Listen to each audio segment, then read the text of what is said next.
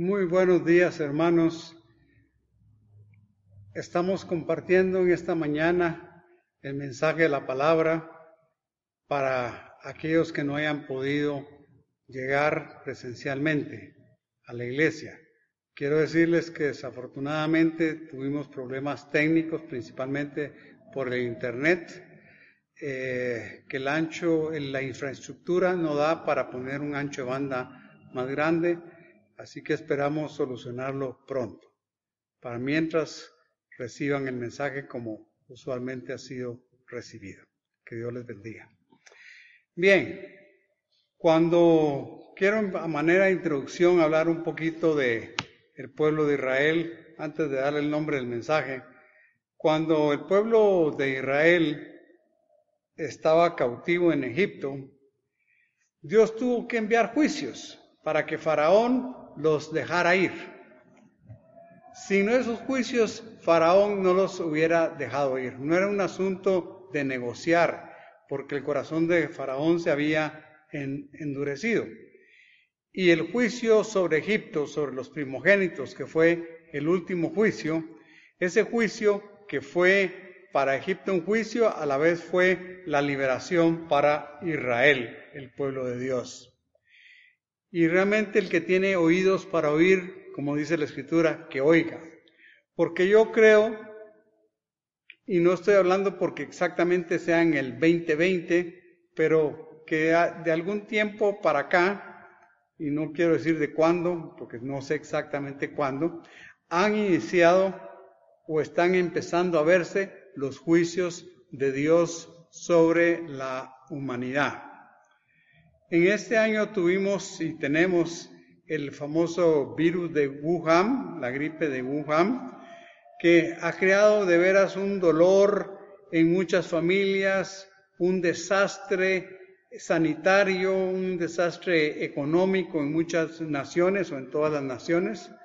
Y ese es un ejemplo de lo que estamos diciendo. Ya sea que esto fue creado por el hombre o ya sea que brotó naturalmente, sin entrar en ese tipo de situaciones, eh, Dios sigue siendo Dios y Él lo permitió. Y lo único que puedo decirles con todo mi corazón es que sí hay personas que están muriendo por el virus, pero gracias a Dios que también hay ya Mm, formas de, tratarlo y tenemos que ser sabios para no dejar eh, estar si nos da, eh, nos empiezan los síntomas que ya están eh, sabidos cuáles son. Pero no solo eso, por ejemplo, algo que está en aumento son las ETS. Hoy en día todos son siglas, vaya, usted no sabe ni qué es ETS, pero yo estoy moderno y ya estoy usando siglas. ETS quiere decir enfermedades de transmisión sexual. Eso en el mundo se ha vuelto algo tremendo. Ha estado en aumento la cantidad de enfermedades de transmisión sexual. Y esto realmente lo que es es un juicio sobre el libertinaje, sobre la inmoralidad sexual al cual el mundo se ha entrado. Básicamente hoy usted mira como cosa muy natural que dos personas deciden irse a vivir juntos, viven juntos por seis meses, un año, y de repente en algo no les gustó y se van a vivir con alguien más y, mientras que están ahí pues no hay compromiso, se habla, se, se usa el término de eh, amistad con privilegios o amistad con derechos o algo así. Eh, definitivamente esto es algo que no está en el corazón de la Biblia y se opone la escritura a eso. Otro ejemplo, los abortos. 42 millones de niños son abortados al año, registrados. O sea, de esos son números que se sabe. O sea, estamos hablando de 3 millones y medio mensuales de vidas que son quitadas. Y yo lo sé, si nos toca perder una muela, ay, cómo lo sentimos, nos, duele haber perdido una muela. Imagínense perder un niño, perder una vida. Las mamás quedan con un trauma. Hay gente que pasa muchos años y eso no se le puede olvidar. Pero así es el tiempo en el cual vivimos, un tiempo de iniquidad. La iniquidad es llamar a lo bueno malo y a lo malo bueno. Y así es algo que estamos viendo en la época que estamos viviendo como nunca antes lo hemos visto. Y jóvenes amados, recuérdense lo que dice la palabra, que todo lo que el hombre siembra, eso va a cosechar, eso va a cegar. Ese es un principio de la palabra de Dios, es un principio con el cual Dios creó el universo. Entonces, eh, debemos de cuidarnos, debemos de guardarnos para el Señor. Hebreos 13:4 dice, y lo quiero leer de la Reina Valera actualizada del 2015, que me gustó como dice esa versión, dice, honroso es para todos el matrimonio. O sea, el matrimonio es una honra, una honra para todos. Eh, y pura la relación conyugal, porque Dios juzgará a los fornicarios y a los adúlteros. Fornicarios son los que tienen relaciones sexuales fuera del matrimonio y un adúltero es el que tiene una relación sexual fuera de su matrimonio, pero eh, estando casado. Entonces, la palabra de Dios es clara y honroso, dice, es para todos el matrimonio. El matrimonio es una honra y es algo que nosotros debemos de valorar. Y yo creo que la forma de valorarlo es desde, desde jóvenes. Yo sé, hay que esperar en Dios, pero hay que orar por la esposa que vamos a tener, hay que orar por el esposo que el Señor quiera darnos. Y, que tengamos unos ojos para ver con los ojos del Señor, para ver el corazón, no solo lo físico, y que seamos engañados. Bien, perdón, vamos a regresar a la liberación de Israel de Egipto. O sea, ese evento se conoce como la Pascua y se convirtió en una de las fiestas del Señor. A través de ese evento, el Señor permitió que ellos salieran y estableció que eso se celebrara cada año por dos motivos. El primero era un recordatorio de esa liberación y el segundo que es una representación profética de la muerte del Cordero de, Dios, de la muerte de Jesús. O sea, era una representación profética de, de esa muerte de Jesús. Dice en 1 Corintios 5, eh, 7, nuestra Pascua, que es Cristo, ya fue sacrificada. Esto lo está diciendo un judío de, un hebreo de hebreos, un fariseo, alguien que conocía todo el Antiguo Testamento, pero que el Señor lo encontró y sus ojos se abrieron y empezó a ver cómo lo de Jesús era un cumplimiento de todas esas profecías en el Antiguo Testamento. Y es nuestro hermano Pablo el que dice ahí en 1 Corintios 5, 7, nuestra Pascua, que es Cristo, ya fue sacrificada. El nombre del mensaje que vamos a compartir eh, se llama De la Pascua a la Cena del Señor. Y aquí tenemos una representación gráfica de la Pascua. Cuando el Señor, el Moisés, el Señor por medio de Moisés dio instrucciones de qué era lo que tenían que hacer para que el ángel destructor, el ángel de la muerte, no matara a los primogénitos del pueblo de Dios. Y por supuesto, una primera cosa que requería, como siempre, es obediencia. Si alguien se hubiera puesto, ay, sí, pero es que a mí la sangre no me gusta, ay, pero es que le vamos a manchar las paredes. Miren, hubieran muerto los primogénitos. Obedecer es lo importante. Entonces aquí vemos en esta representación gráfica, miren esta familia, esta imagen que conseguí tan linda, una familia, está mamá, papá, y el niño con el, el guacal o la palangana o lo que sea, que se le llame, sosteniendo la sangre y el papá aplicando la sangre sobre los dinteles. Qué precioso y hermoso. Entonces el nombre del mensaje es de la Pascua a la Cena del Señor. Solo voy a hacer un ligero comentario aquí. Me costó mucho encontrar esta imagen porque hay imágenes, hay pinturas de la cena del Señor muy bonitas y muy artísticas, pero no son tan naturales y reales como esto. Las mesas en las cuales los judíos se sentaban a comer eran mesas bajas, no como nosotros que estamos acostumbrados a sentarnos en una silla con una mesa que nos lleva, nos llega, pues tiene que 90 centímetros. No, estas mesas eran bajitas. Entonces la, gente, me imagino, ojalá un cojín y se sentaban sobre el cojín con las piernas dobladas. Esa era la costumbre y por eso me gustó esta, esta imagen. Entonces, el título del mensaje que vamos a compartir es De la Pascua a la Cena del Señor.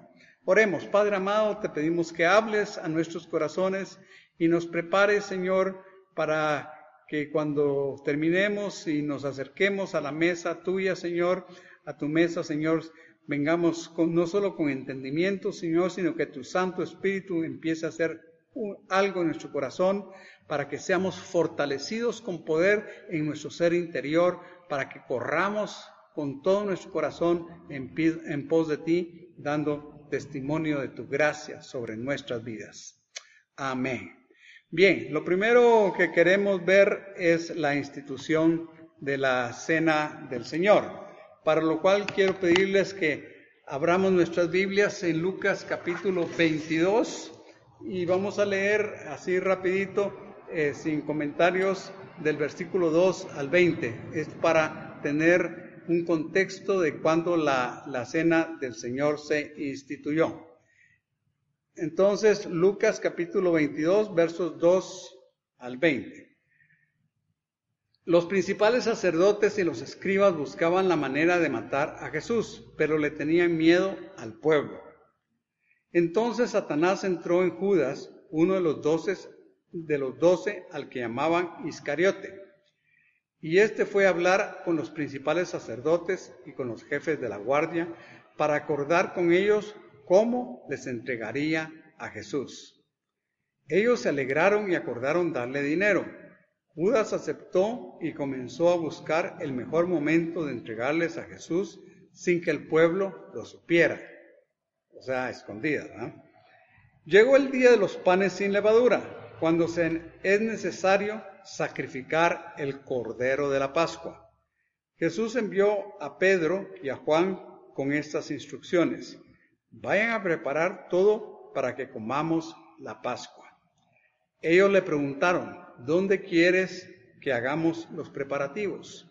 A lo que Jesús le respondió, al entrar en la ciudad verán, verán ustedes a un hombre que lleva un cántaro de agua, sigan hasta que hasta la casa donde entre.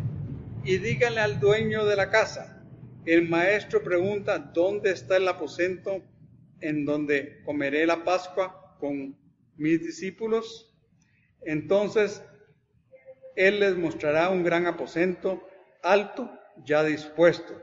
Hagan allí los preparativos. Versículo 13. Los discípulos partieron y encontraron todo tal como Jesús se los había dicho y prepararon la Pascua. Cuando llegó la hora, Jesús se sentó a la mesa y los apóstoles se sentaron con él. Entonces les dijo, ¿cómo he deseado comer con ustedes esta Pascua antes de que padezca? La Pascua era una celebración anual en el pueblo de Israel. Entonces les dijo, cómo he deseado comer con ustedes esta Pascua antes de que padezca, porque yo, yo les, les digo que no volveré a comerla hasta su cumplimiento en el reino de Dios. Y Jesús tomó la copa y dio gracias y dijo, tomen esto y repártanlo entre ustedes, porque yo les digo que no volveré a, beber del fruto de la vida hasta que venga el reino de Dios. Luego tomó el pan, lo partió, dio gracias y les dio al tiempo que decía, esto es mi cuerpo que por ustedes es entregado. Hagan esto en memoria de mí. De igual manera, después de haber cenado, tomó la copa y les dijo, esta copa es el nuevo pacto en mi sangre que por ustedes va a ser derramada. Muy bien. Vemos entonces, amados hermanos, aquí fue, como estamos viendo en este punto la institución cuando la cena del Señor se creó. Estaban celebrando la Pascua y al terminar la cena pascual fue que el Señor dio esas instrucciones, que el pan representaba su cuerpo que iba a ser partido y el vino, la copa, representaba su sangre que iba a ser derramada. Eh, esto es algo realmente precioso. estos discípulos, ellos fueron los primeros testigos de eso, ellos estaban ahí. Pero luego hay un pasaje muy interesante que también quiero que lo leamos, es eh, nuestro hermano Pablo, que él no era uno de los apóstoles originales, sino que él fue un perseguidor de la iglesia, pero cuando el Señor lo alcanzó y él entregó su vida al Señor, el Señor lo instruyó en el desierto. Y dice 1 eh, Corintios 11, 23 al 26, Pablo hablando, yo recibí del Señor lo mismo que les he enseñado a ustedes, que la noche que fue entregado, el Señor Jesús tomó pan y que luego de dar gracias lo partió y dijo, tomen y coman, esto es mi cuerpo que por ustedes es partido. Hagan esto en mi memoria. Versículo 25. Asimismo, después de cenar, tomó la copa y dijo, esta copa es el nuevo pacto en mi sangre. Hagan esto cada vez que la beban en, mi memoria. Por lo tanto, siempre que coman este pan y beban esta copa, proclaman la muerte del Señor hasta que Él venga. Entonces, la institución de la cena del Señor fue hecha por Cristo. Vemos cómo Él se la confirma a, Pablo eh, en esa revelación que le dio. Eh, entonces, Él, Señor mismo, fue quien instituyó la cena y que dijo que la comieran cada vez que se hiciera en memoria de Él, o sea, de su sacrificio. Lo segundo que queremos ver es el propósito de la cena del Señor. O sea, la cena del Señor no es para el perdón de pecados.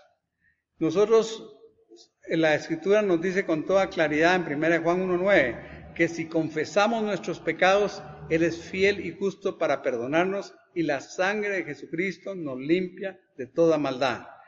Entonces vemos aquí dos pasos. Primero, confesar, que es reconocer nuestros pecados, nuestro pecado, y confesárselo a Él y aplicar la sangre de Jesucristo, que es lo que nos limpia del pecado, ¿ah? que nos limpia de la maldad.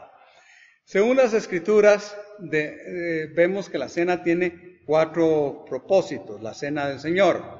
El primer propósito es comunión de los salvos o de los redimidos por la sangre del Señor y el cuerpo de Cristo, redimidos por la sangre del cuerpo de Cristo. Esto lo vemos en Primera de Corintios capítulo 10, los versos 16 al 17, 16 y 17.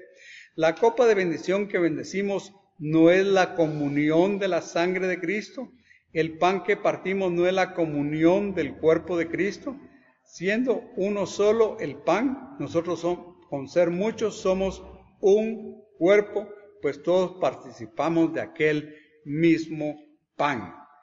Entonces, la comunión, lo que tenemos, nuestra común unión es el sacrificio de Cristo. Y por eso, cuando estamos participando, eh, lo hacemos de, de, esta, de esta manera, comiendo juntos el pan y bebiendo juntos el, el vino nuevo. Quiero decirles, ya lo creo que la mayoría lo saben, pero el pan se hace de una sola, lo hacemos localmente, la familia López se encarga de hacerlo, eh, es una sola masa que luego se estira y, se parte para hacerlo más práctico, ¿ah? pero es un solo pan, una sola masa.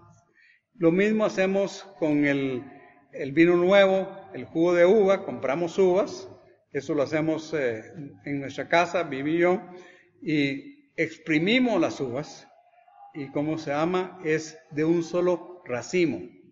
Entonces también habla de esa unidad. Creemos que es importante, no, no porque tenga algo mágico, sino porque es importante. Entonces la verdadera comunión que tenemos como cristianos es, en la participación del el cuerpo de Cristo, porque todos somos parte de ese cuerpo de Cristo. Él es la cabeza y nosotros somos su cuerpo. Entonces, como un mismo cuerpo, nosotros nos amamos, nos apoyamos, oramos los unos por los otros, porque es lo que la Escritura dice. Nos bendecimos y, por supuesto, también nos gozamos juntos. Amén. Aunque hoy en día se ha vuelto más difícil, pero el gozo del Señor es nuestra fortaleza y esperamos pronto poderlo expresar nuevamente en camaradería. Eh, lo segundo que vemos, el segundo propósito de la Cena del Señor, es la conmemoración del sacrificio de Cristo en la cruz. O sea, estamos recordando, estamos conmemorando eso. Dice 1 Corintios 11, 24. Luego de dar gracia lo partió y dijo, tomen y comen, esto es mi cuerpo que por ustedes es partido. Hagan esto en memoria de mí. Hagan esto, ¿qué? En memoria de mí. O sea, es una conmemoración, es una celebración, un recuerdo de ese evento. La y por supuesto, mientras que estamos preparando nuestro corazón y mientras comemos, debemos de recordar que Él fue a la cruz por nuestros pecados, por mi pecado, por mi maldad. Él estuvo en lugar mío. Lo tercero que queremos ver es que la cena del Señor proclama la muerte de Cristo. Dice el verso 26 ahí de 1 Corintios 11, donde hemos venido leyendo. Por lo tanto, siempre que coman este pan y beban esta copa, proclaman la muerte del Señor hasta que Él venga. Por lo tanto, cada vez que participamos de esto, lo que estamos haciendo es proclamando la muerte del Señor hasta que Él venga.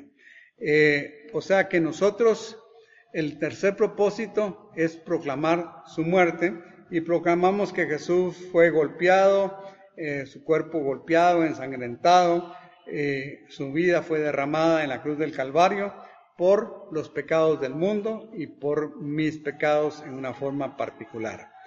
El propósito número cuatro de la Cena del Señor es que la Cena del Señor proclama el hecho de que Jesús vendrá otra vez.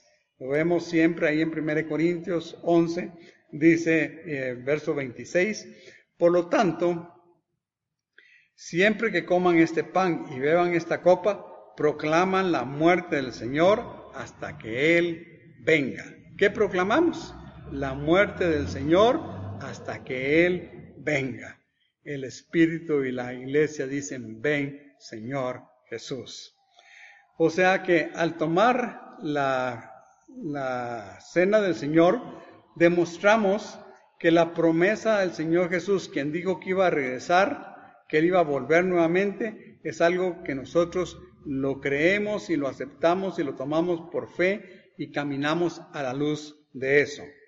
En Hechos capítulo 1, versos 10, eh, versos 10 y 11 dice, mientras miraban al cielo y veían cómo él se alejaba, dos varones vestidos de blanco se pusieron junto a ellos y les dijeron, varones galileos que están mirando al cielo, este mismo Jesús que, que ustedes han visto irse al cielo, vendrá de la misma manera que lo vieron desaparecer.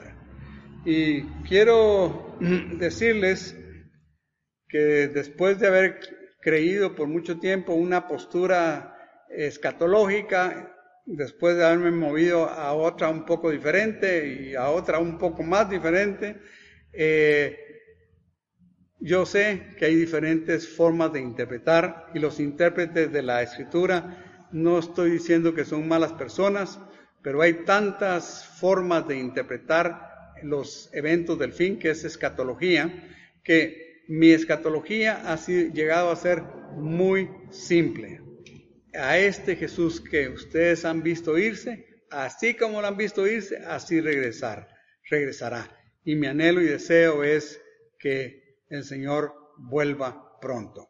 Y eso es mi esperanza. Si el Señor viene hoy en la tarde, aleluya, gloria a Dios. Y si viene mañana, qué bien. Y si viene entre una semana o entre un mes o entre un año, el Señor cuando Él tenga su tiempo. Porque el Señor fue claro y Él dijo, nadie conoce ni el día ni la hora. Y esa es una forma de decir, nadie conoce el tiempo.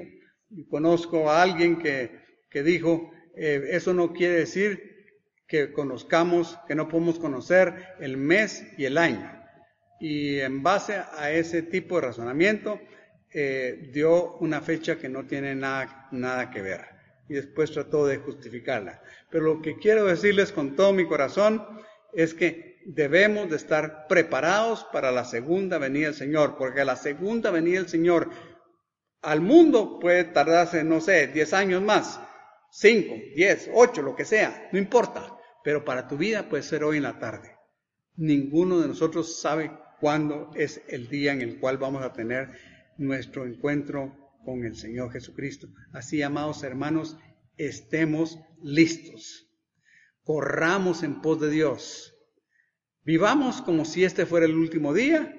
Trabajemos y obremos y hagamos todo como si fuéramos a vivir 100 años más. Bien, en resumen, expresamos nuestra relación a través de esta, ah, de, la cena del Señor, expresamos nuestra relación íntima con Cristo y su cuerpo. Porque no es solo Cristo, sino es Cristo y su cuerpo. Su sacrificio. Recordamos que Él murió por nuestros pecados y resucitó. Y también proclamamos por fe nuestra creencia de que Él volverá. Amén. Él volverá. Aleluya. Lo tercero que, queremos ver es en cuanto a participar en la cena del Señor. La escritura nos da ah, una, una idea aquí de lo que la cena del Señor tiene que ver. O sea, participar en la cena del Señor es algo que debemos de practicar con regularidad. Algunos cristianos lo hacen una vez a la semana, eh, algunos cristianos lo hacen una vez al año, una vez cada seis meses. Nosotros lo hacemos aquí en el Pan de Vida una vez cada, una vez al mes. Primordialmente, de preferencia, lo hemos hecho el primer domingo del mes, para que empecemos el mes con buen pie, ¿no? Eh, recordando el sacrificio de Cristo Jesús. Entonces el primer día de la semana es significativo porque en un primer día de la semana ocurrieron varias cosas que vamos a ver en este momento. Entonces, esto no lo inventamos, no lo inventó la iglesia católica, como, como dicen los adventistas del séptimo día, sino que está en la escritura. La Biblia no habla de, día lunes, martes, miércoles, eso fue inventado después. Lo que la escritura habla, el único día que tiene nombre es el, el séptimo día, que es el día de reposo, el Shabbat. De ahí es el primer día de la semana, el segundo, el tercero, el cuarto, el quinto, el sexto, y luego viene otra vez el día de reposo o Shabbat. Ya después se le agregaron nombres a los días, y se le pusieron nombres de, de, planetas, eh, pero lo que la Biblia nos muestra en todo el Antiguo Testamento es que el único día que tenía nombre era el reposo, el día de reposo, el Shabbat, el séptimo día. Entonces, ah, vamos a ver por qué es significativo el primer día de la semana. Este sería, si lo vemos, si contamos toda una semana, el primer día de la semana de la siguiente va a ser el octavo día. El número 8 habla de un nuevo principio, vida nueva. Eh, y aquí vemos que en el primer día de la semana es significativo porque en el primer día de la semana sucedieron las siguientes cosas. Primero, Cristo resucitó. Leámoslo juntos, por favor. Eh, esta es la cita más larga que vamos a leer en esta sección, las demás muchas ni las vamos a leer, pero creo que es importante. Vayamos a, a Mateo capítulo 28 y leamos ahí en 28 de los versículos 1 al 10. Cuando pasó el día de reposo, al amanecer del primer día de la semana. ¿Cuándo? Amanecer del primer día de la, de la semana. María Magdalena y la otra María fueron a visitar el sepulcro. De pronto hubo un gran terremoto porque un ángel del Señor descendió del cielo, removió la, la piedra y se sentó sobre ella. Su aspecto era el de un relámpago y sus vestidos eran blancos como la nieve.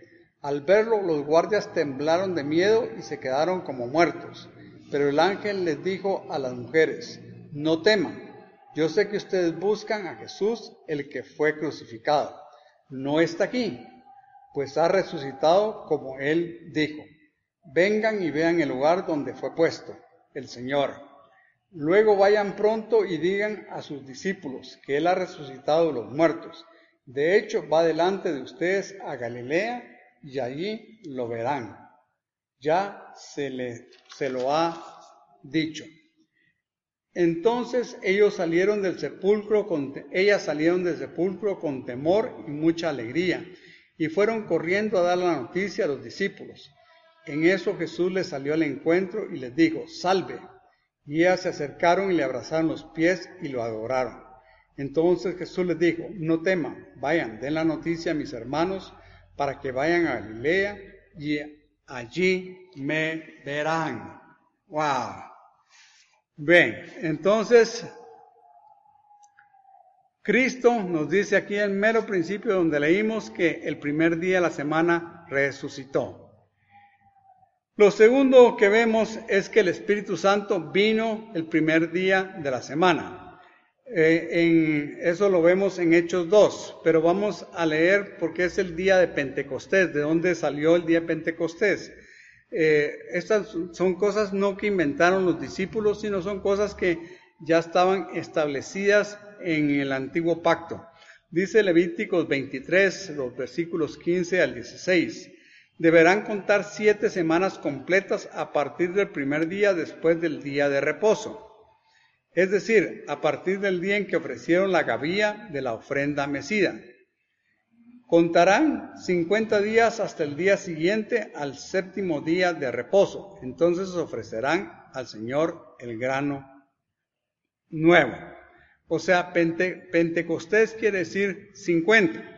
Pasaban siete semanas, eran 7 por 7, 49 días, y en el día número 50, que era el primer día de la semana, ahí eh, era el día de Pentecostés. Entonces fue cuando el Espíritu Santo vino. La, luego lo tercero que vemos, o el punto C aquí, es que la iglesia se estableció en el primer día de la semana.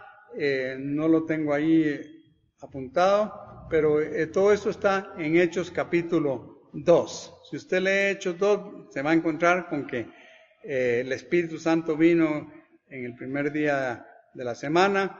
Eh, solo di la cita del Antiguo Testamento para ver cómo era que se calculaba lo de Pentecostés. La iglesia se estableció en el primer día de la semana. El cuarto, la cuarta cosa que vemos es que en ese día, en primer día de la semana, se dio eh, el plan de salvación. También está en Hechos 2. Si uno lee ahí, uno se va a dar cuenta que la, cena del Señor, eh, el que plan de salvación se manifestó ahí. El punto número 5 es que la cena del Señor se observaba en el primer día de la semana. Eh, dice Hechos 27, el primer día de la semana los discípulos se reunieron para partir el pan y Pablo estuvo enseñándoles, pero como no tenía pero como tenía que salir al día siguiente, alargó su discurso hasta la medianoche. Pero lo que me interesa resaltar aquí en, en Hechos 27 es la primera parte del versículo. El primer día de la semana los discípulos se reunieron para partir el pan, o sea, estaban celebrando la cena del Señor. Ese otro nombre que se usa es partir el pan. ¿Y cuando dice? El primer día de la semana. Y algo más que, vemos es que era el tiempo en el cual se presentaban, se recogían las ofrendas. el primer día de la semana. Primera de Corintios 16, versículos 1 y 2, nos dice el apóstol Pablo, en cuanto a la ofrenda para los santos, hagan lo que les ordené a la iglesia de Galacia.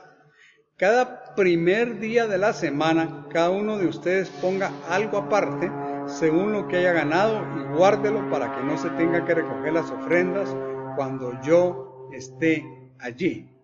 Entonces, eh, cada eh, inicio de semana, ellos ponían aparte y lo presentaban a, la, a la iglesia para que cuando Pablo llevara, pudieran llevar esa ofrenda a los necesitados ahí en Jerusalén.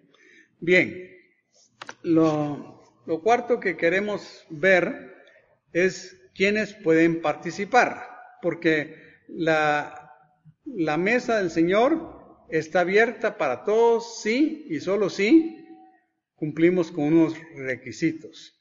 Debemos de ser bautizados para la mesa del Señor. O sea, esto no me lo estoy sacando de la manga, es algo que queda claro en la Escritura.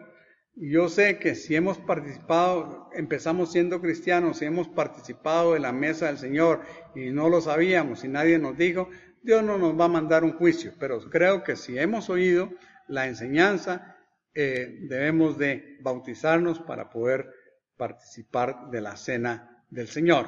Es bueno saberlo porque muchas veces hemos evangelizado o alguien más ha tocado a un familiar nuestro y está empezando a dar sus primeros pasos.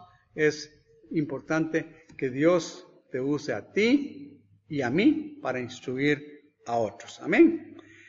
Bien, vamos a comparar dos pasajes, uno del Antiguo Testamento y, otro en el Nuevo Testamento, pero vamos a leer primero el, el del Antiguo el del Nuevo Testamento, perdón. Colosenses capítulo 2 versos 11 y 12. En él es en Cristo. ¿ah? Ustedes fueron también circuncidados pero no me refiero a la circuncisión física, sino a la circuncisión que nos hace Cristo y que consiste en despojarnos de la naturaleza pecaminosa. Cuando ustedes fueron bautizados, también fueron sepultados con Él, pero al mismo tiempo resucitaron con Él, por la fe en el poder de Dios que lo levantó de los muertos. Aquí vemos que la circuncisión física no es, no, no es lo que cuenta, sino es la circuncisión espiritual. Y eso es cuando nosotros hemos entregado nuestro corazón al Señor y por fe hemos dado ese paso de ser bautizados. Vamos a comparar esta escritura con lo que en el Antiguo Testamento dice Éxodo capítulo 12 versos 43 y 44. El Señor dijo a Moisés y a Aarón, este es el estatuto de la Pascua. Ningún extranjero, un extranjero es alguien extraño, alguien que no es del pueblo de Dios, podrá comer de ella. Solo comerán de ella los siervos que hayan sido comprados por dinero, pero que solo, pero solo después de haber sido circuncidados.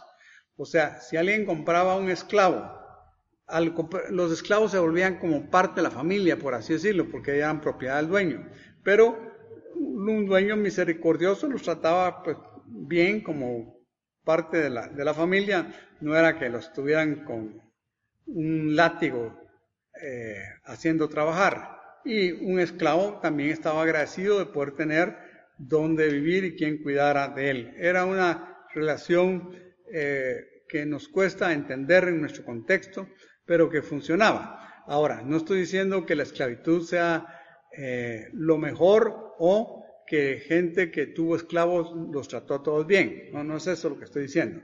Pero el punto al que, cual queremos llegar es que dice que solo comerán los cerdos que han sido comprados por dinero. O sea, eh, un trabajador no podía participar. Pero alguien que era un esclavo que había sido comprado por dinero podía participar siempre y cuando fuera circuncidado. Entonces aquí vemos esa relación. Para participar de la Pascua, de la cena de la Pascua, había que ser circuncidado. Y obviamente, si el Espíritu Santo hizo esa relación con lo que nos dicen Colosenses eh, capítulo 2, en versos 11 y 12, es importante que para participar de la cena del Señor nos bauticemos. Eh, para, para terminar, quiero decirles que antes de participar de la mesa del Señor, recordemos que cuando Jesús vino al mundo, Él no sabía. Él no vino sabiendo quién era Él, que Él era el unigénito Hijo del Padre. Él no sabía cuál era el propósito. Él lo fue descubriendo en, el camino, conforme se exponía a las escrituras. Nosotros encontramos eh, el sacrificio de Jesús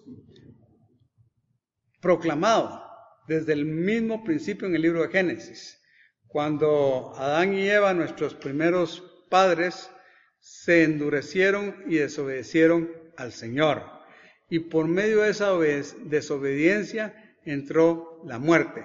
Pero nosotros vemos que, es lo que Dios hizo. Dice que los cubrió en su desnudez con pieles. Aunque no lo dice claramente, yo sí creería que son pieles de un cordero, porque desde ahí se empieza a prefigurar al cordero de Dios. Luego, más adelante en Génesis, encontramos que Dios le pide eh, a Abraham que sacrifique a su hijo, cosa que Abraham no, no lo negó, sino estuvo dispuesto a hacerlo. Ah, o sea, al padre de la fe, o sea, Abraham, se le reveló que Dios se proveería de un cordero para el sacrificio. Entonces, Ah, esto nos habla de un sustituto, que obviamente es Jesús. Luego, cuando Israel fue sacado de, Egipto, se sacrificaron, se sacrificaron corderos y cada familia agarró la sangre del cordero y la aplicó sobre el dintel de, la, de su casa para que el juicio que venía sobre los primogénitos no tocara a esa casa. Entonces Dios estableció la Pascua como una fiesta anual para recordarse de ese, ese evento. Y eso fue celebrado por cientos de años hasta que hubo el cumplimiento. Eh, bueno, cuando Jesús, como les digo, todo esto tiene que ver con qué? Con que Jesús fue aprendiendo todo esto que tenía que ver con su persona. Cuando Jesús, cumpliendo mm, la instrucción de Dios, siendo obediente al llamado que Dios estaba haciendo, el Espíritu Santo, de que fuéramos a presentarnos delante de, de Juan el Bautista para confesar nuestros pecados, Jesús fue. ¿Se recuerdan ustedes que Juan no lo quería bautizar y Jesús le dijo, conviene que así sea para que sea cumplida toda justicia? Él se había hecho hombre, y como hombre él fue a presentarse delante de, Juan. Pero cuando Juan lo vio llegar, dijo, he aquí el Cordero de Dios que quita el pecado del mundo. Amados, preparemos nuestro corazón para entregarnos a Él ahorita que vamos a tener este tiempo de recordarle al Señor, de venir a la mesa del Señor a participar del pan y del vino nuevo, que tengamos un corazón listo y dispuesto para venir a su presencia. Recordémonos que hablamos de el momento en que inició la Pascua hasta el momento en el cual esa Pascua se cumplió el Señor con sus discípulos, como vemos en esta imagen que tenemos. Así que les invito a que busquemos por un momento al Señor antes de participar de la cena del Señor.